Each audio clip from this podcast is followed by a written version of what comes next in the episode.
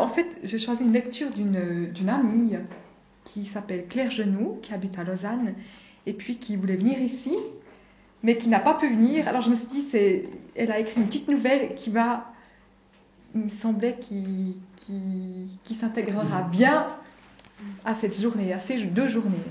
Alors voilà. Le titre de la nouvelle s'intitule Le rêve du loup. Lise était venue dans la forêt pour ramasser des feuilles qu'elle allait coller ensuite dans son cahier et pour goûter peut-être de petites fraises d'automne. Elle venait de quitter le sentier. Quelque chose dans l'air froid l'avait appelée. Elle leva son visage vers le ciel et vit les cimes qui tournaient comme de gigantesques flammes autour d'elle. Elle se trouvait seule au milieu de la forêt. Son corps palpitait comme dans l'obscurité de sa chambre. Elle frémissait à cause d'un appel aussi violent que l'appel de la nuit. Elle s'enfonça dans le bois tout illuminé par la lumière magique d'octobre. Malgré la fin de l'après-midi qui approchait, il faisait encore clair entre les sapins et les chênes. C'était pourtant une clarté étrange, pensait Lise, une clarté ressemblant à celle des rêves, à cette lueur qui fait briller les yeux longtemps après le réveil. Qu'allait-elle rencontrer dans ce bois, sous ces arbres serrés? Son cœur battait à gros coups dans sa poitrine. Elle allait peut-être rencontrer le loup qu'elle voyait dans ses livres d'enfants, un loup avec de grands yeux clairs et une gueule pointue. Ce loup lui apparaissait dans un rêve très court qu'elle faisait presque chaque nuit et dont elle ne pouvait se débarrasser. C'était le rêve d'un loup qui descendait en courant une colline et la dévorait brusquement. Elle pensait à ce rêve tandis qu'elle pénétrait toujours plus profondément dans la forêt. Elle se sentit saisie par une sorte d'oppression. Son sac écrasait ses épaules comme s'il était rempli de cailloux. Elle appela entre les arbres, mais ne reçut aucune réponse. Le chemin qu'elle ne reconnaissait plus lui était pourtant curieusement dicté. Il se nouait comme des haies autour des troncs, et toute la forêt semblait savoir quelque chose qu'elle ne comprenait pas. Les arbres se transformaient en un peuple étrange, des branches l'agrippaient de leurs doigts crochus, elles s'encoublait dans de petits mûriers, et les sapins lui cachaient le ciel comme les flammes d'un feu. Il lui sembla sentir cette chaleur, bien que la forêt se fût rafraîchie avec le soir. Lise cherchait des yeux un coin de ciel dans lequel elle pourrait respirer un peu d'air d'automne. Mais les arbres continuaient à étirer leurs troncs et leurs feuilles mourantes. C'est comment quand on est mort? Qu'est-ce qu'on sent demandait-elle parfois à son père au moment d'aller se coucher. Et puis, combien de temps ça dure l'éternité? Le soir, ils faisaient ensemble la prière. Lise aimait bien cela, même si elle ne comprenait pas tous les mots. Une fois que son père avait joint les mains et baissé les yeux, elle se sentait libre de penser à autre chose, puisqu'il ne la regardait plus. Souvent, il la chatouillait. Lise disait J'aime mon papa, j'aime mon papa. Comment? Qu'est-ce que j'entends? disait-il en prenant un air fâché. Il pressait ses pouces contre sa nuque, pinçait sa peau avec des coups de doigts rapides, appuyait ses mains contre son petit ventre doux. J'aime mon papa, j'aime mon papa cria alors Lise en se débattant.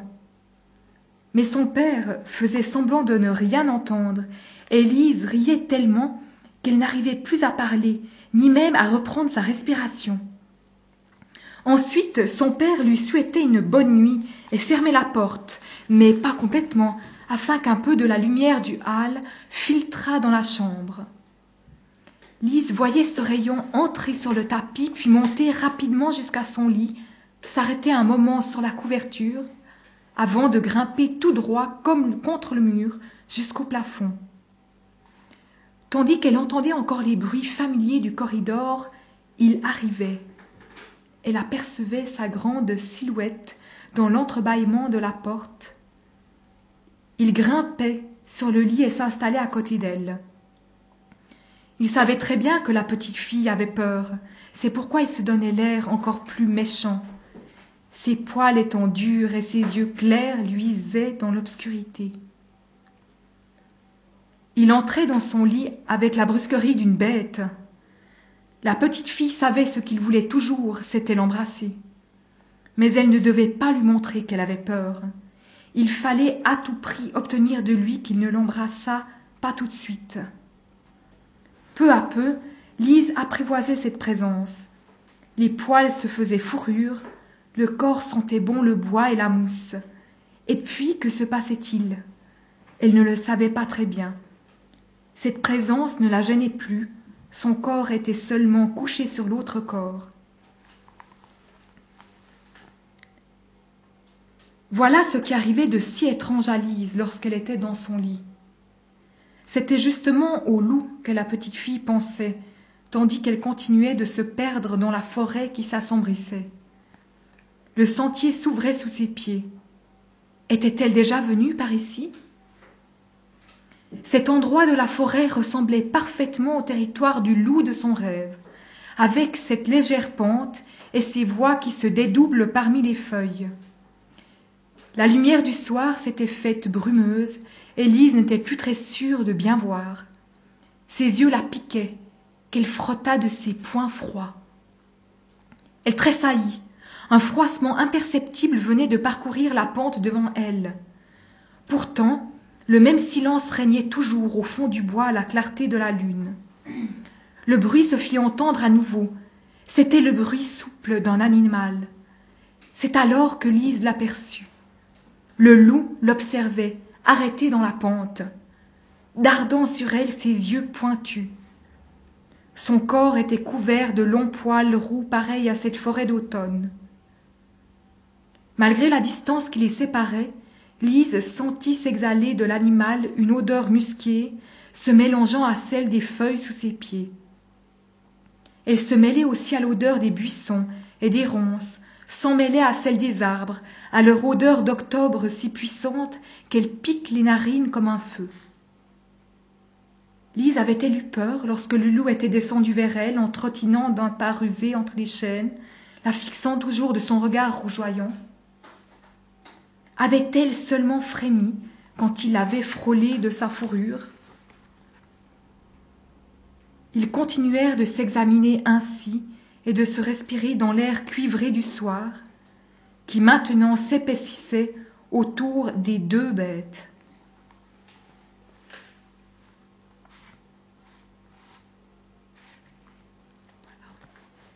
Fin de la première lecture.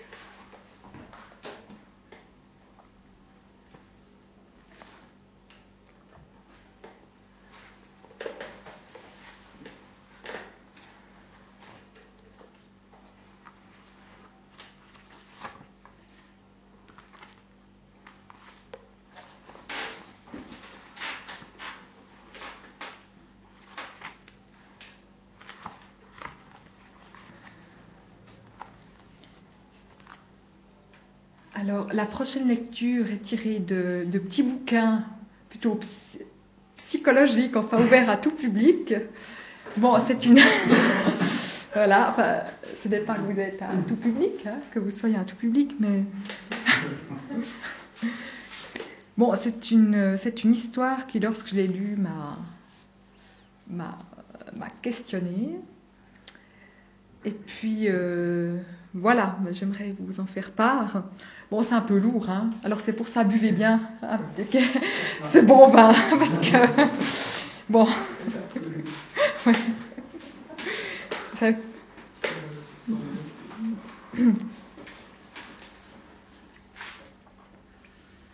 Alors, euh, le livre que M. Pradervan, Pierre Pradervan a écrit, est dédié à Roger McGowan, qui est un noir américain. Cet homme est depuis 16 ans dans le couloir des condamnés à mort dans la Charles Terrell Unit, une prison à haute sécurité à Livingston, au Texas, pour un crime qu'il n'a pas commis selon des témoignages jamais présentés lors de son procès. Roger est né dans Ward 5, un des pires ghettos de la ville de Houston. Élevé par sa mère, il ne fréquenta que l'école primaire. Arrêté par la police parce que le meurtrier présumé avait emprunté sa voiture, Roger eut un avocat commis d'office qui était alcoolique. Ce dernier ne visita pas une seule fois son client avant le procès et prépara sa plaidoirie sur la base du rapport de police. Il s'endormait régulièrement pendant le procès de son client. Nous ouvrons la parenthèse. Alors un juge texan a jugé qu'il n'était pas anticonstitutionnel pour un avocat de s'endormir pendant le procès de son client. Bon, nous refermons la parenthèse. Plusieurs fois, l'huissier du tribunal dut aller chercher l'avocat au bar, attendant attenant au tribunal. Il avait juste oublié son client. Il est bon de vivre en Suisse, enfin quoi que j'en sais rien. Quoi que j'en sache rien, trop rien quoi. Un membre du jury qui était policier intimida les jurés pour qu'ils votent la peine de mort, bien que plusieurs membres y étaient opposés.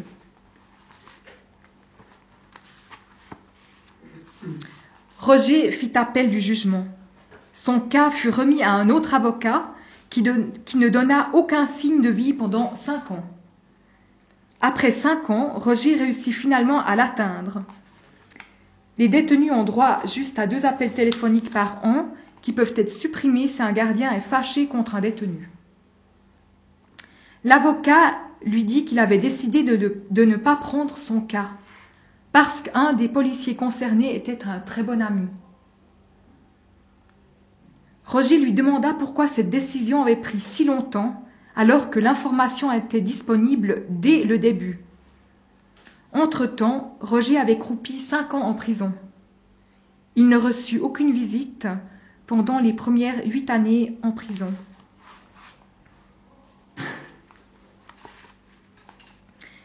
La première fois que je visitais Roger, en avril 1999, il était encore détenu à la tristement célèbre prison de Huntsville, Ellis One Unit, une institution où régnait une violence inouïe. Ce fut une des rencontres les plus mémorables de ma vie. Après quatre heures de discussion avec cet homme étonnant, qui est devenu pour moi un véritable maître spirituel, et je pèse mes mots, j'ai prié que plus jamais dans ma vie je me plaindrai de quoi que ce soit. La lectrice ou le lecteur comprendra pourquoi.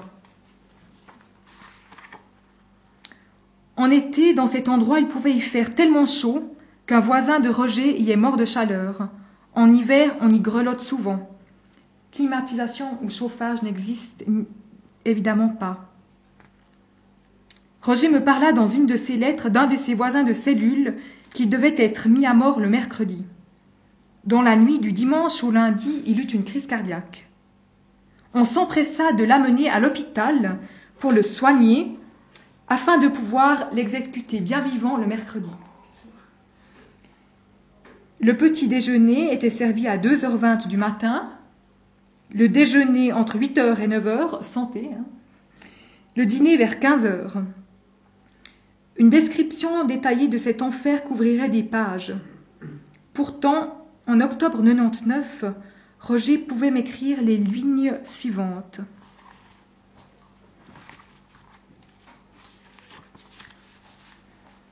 Je crois que chacun est responsable de sa vie. À un moment, j'étais une victime et je commençais à me sentir comme une victime, blâmant tous les autres pour mes problèmes. Mais j'ai réalisé que je devais prendre la responsabilité de mes propres actions et que c'était la seule façon de ne plus me sentir une victime. Tous les jours, j'entends des gens se plaindre parce que quelque chose ne marche pas comme ils l'entendent ou parce qu'ils ont dû travailler une heure supplémentaire ou deux. Les gens se plaignent toujours de ce qu'ils n'ont pas, mais ils s'arrêtent rarement pour remercier la Providence pour les bénédictions qui sont les leurs. Les gens disent aimer la vie, mais comment peuvent-ils aimer la vie quand ils, ne savent pas vivre? Chaque jour, je trouve quelque chose pour laquelle remercier la Providence. Quand il fait froid et que les autres s'en plaignent et ne veulent pas sortir du lit le matin, moi, je me roule en bas de mon lit et je commence à faire des pompes. Vous le faites aussi Pourtant, je remercie Dieu d'être capable d'avoir froid et de ressentir le froid. Car beaucoup de nos gars qui l'année passée se plaignaient du froid ne sont plus là cette année pour s'en plaindre. Chaque journée et tout ce qu'elle contient est pour moi une bénédiction. Pierre, nous sommes responsables de tout ce qui entre dans notre vie, car les choses même que nous permettons d'entrer dans nos vies forment nos vies. C'est nous qui choisissons si ces choses sont de l'enfer ou du ciel. Ainsi, ce matin seulement, un gardien me dit que nous étions tous des animaux. J'aurais pu exploser et l'appeler de tous les noms, mais je lui ai simplement souri. Je lui ai dit qu'il me rendait très triste et je suis partie. Je tâche très fort de manifester de l'amour à l'égard de tous, tous les jours, mais je suis humain et je peux te dire que ce n'est pas facile. Mais je ferai de mon mieux, m'efforçant toujours de me rappeler que je représente la plus haute autorité qui existe où que ce soit, celle de Dieu.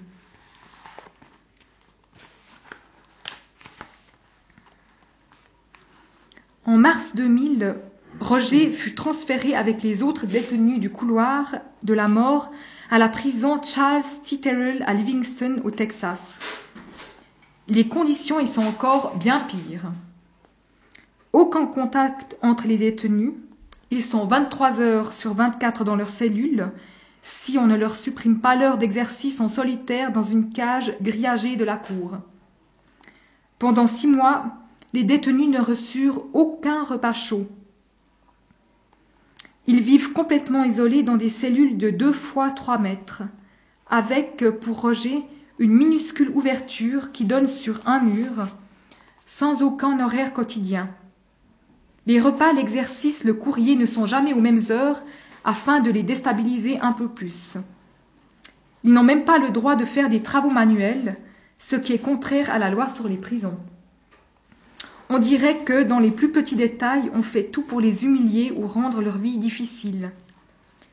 Ainsi, ma femme Ellie avait collé pour Roger sur une belle carte postale des fleurs alpines que nous avions pressées pour lui. L'administration de la prison les a arrachées sous prétexte que les prisonniers ne peuvent pas recevoir de cadeaux. Bon, ben voilà un cadeau. Alors, euh,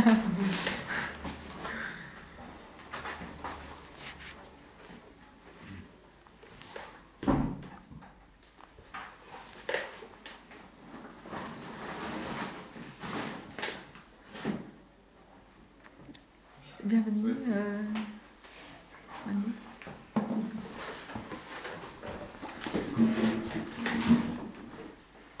Bon, Manu, nous parlons de, de, prison, d'un couloir de la mort au Texas. Désolé. Hein.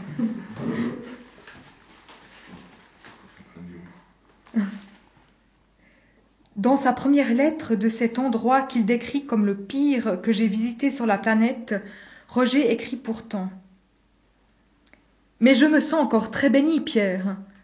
Je suis béni d'être en bonne santé physique et mentale. J'ai un toit sur ma tête et un endroit propre où dormir. Je tâche toujours de me rappeler, quelles que soient les conditions auxquelles je fais face, que partout dans le monde il existe des gens qui sont libres et qui pourtant n'ont pas ce que j'ai. Je suis béni de, de reconnaître mes bénédictions, de telle sorte que je ne me plaindrai pas des choses que je n'ai pas. Je crois que nous sommes tous un. Nous sommes un avec tout et tous, partout, et tous et tout est un avec nous. Il n'y a ni toi ni moi, tout ceci est nous. C'est pour cela que quand nous voyons des choses qui ne sont pas justes, cela fait mal, parce que ce qui est perpétré contre l'un d'entre nous est perpétré alors contre tous. Dans une deuxième lettre de la nouvelle prison datée du 25 avril 2000, Roger raconte l'incroyable humiliation du transfert des détenus de la prison d'Ellis One à la nouvelle géole de Livingston. Leurs chevilles furent enchaînées, puis leurs poignets, puis les poignets furent enchaînés aux chevilles. Je peux encore sentir les fers qui maintenaient mes mains et mes pieds ensemble. Les gardiens riaient et se gaussaient de nous alors que nous étions chargés sur les bus qui allaient nous mener à notre destination. Encore maintenant, en y repensant, je ne peux garder ni haine, ni animosité pour ce qui fut fait. J'ai prié tout le long du voyage, demandant à Dieu de me préserver de la haine, de ne pas regarder avec les mêmes yeux que ceux qui me méprisent. Je pourrais vivre avec moi et supporter la honte d'être enchaîné et attaché comme un animal, d'être humilié et réduit à rien. Mais je ne pourrais vivre avec moi-même en haïssant ceux qui me haïssent, par plaisir de haïr. J'ai demandé à Dieu de me donner la force de sourire alors que je pleurais au-dedans de moi, et de me donner de marcher avec la tête haute, malgré les chaînes qui liaient mes poignets et chevilles, dans le but de m'affaiblir. Dieu m'a rendu fort par sa grâce.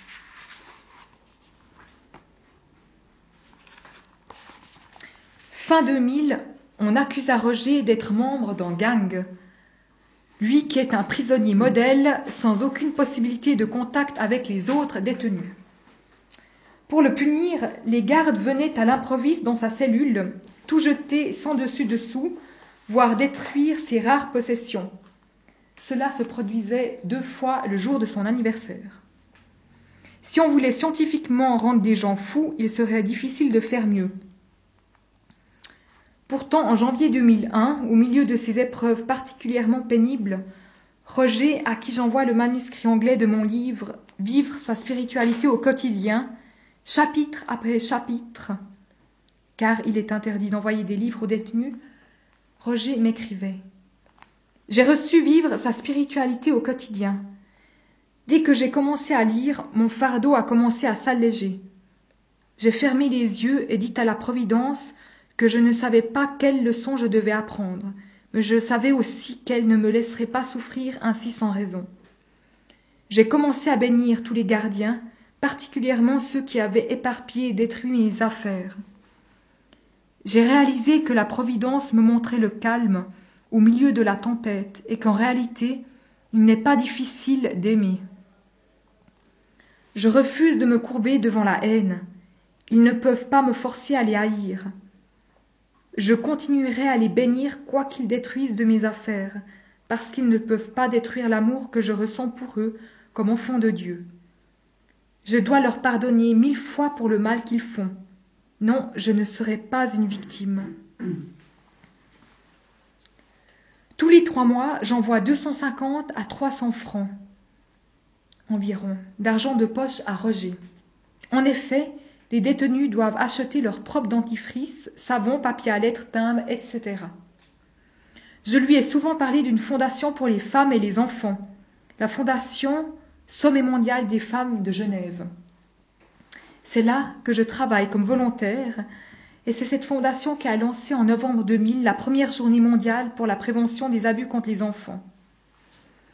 Dans cette même lettre, Roger me demandait de remettre mon versement trimestriel à cette fondation ajoutant La Providence m'a tellement béni, et malgré tout ce que je traverse, je n'ai aucune raison de me plaindre.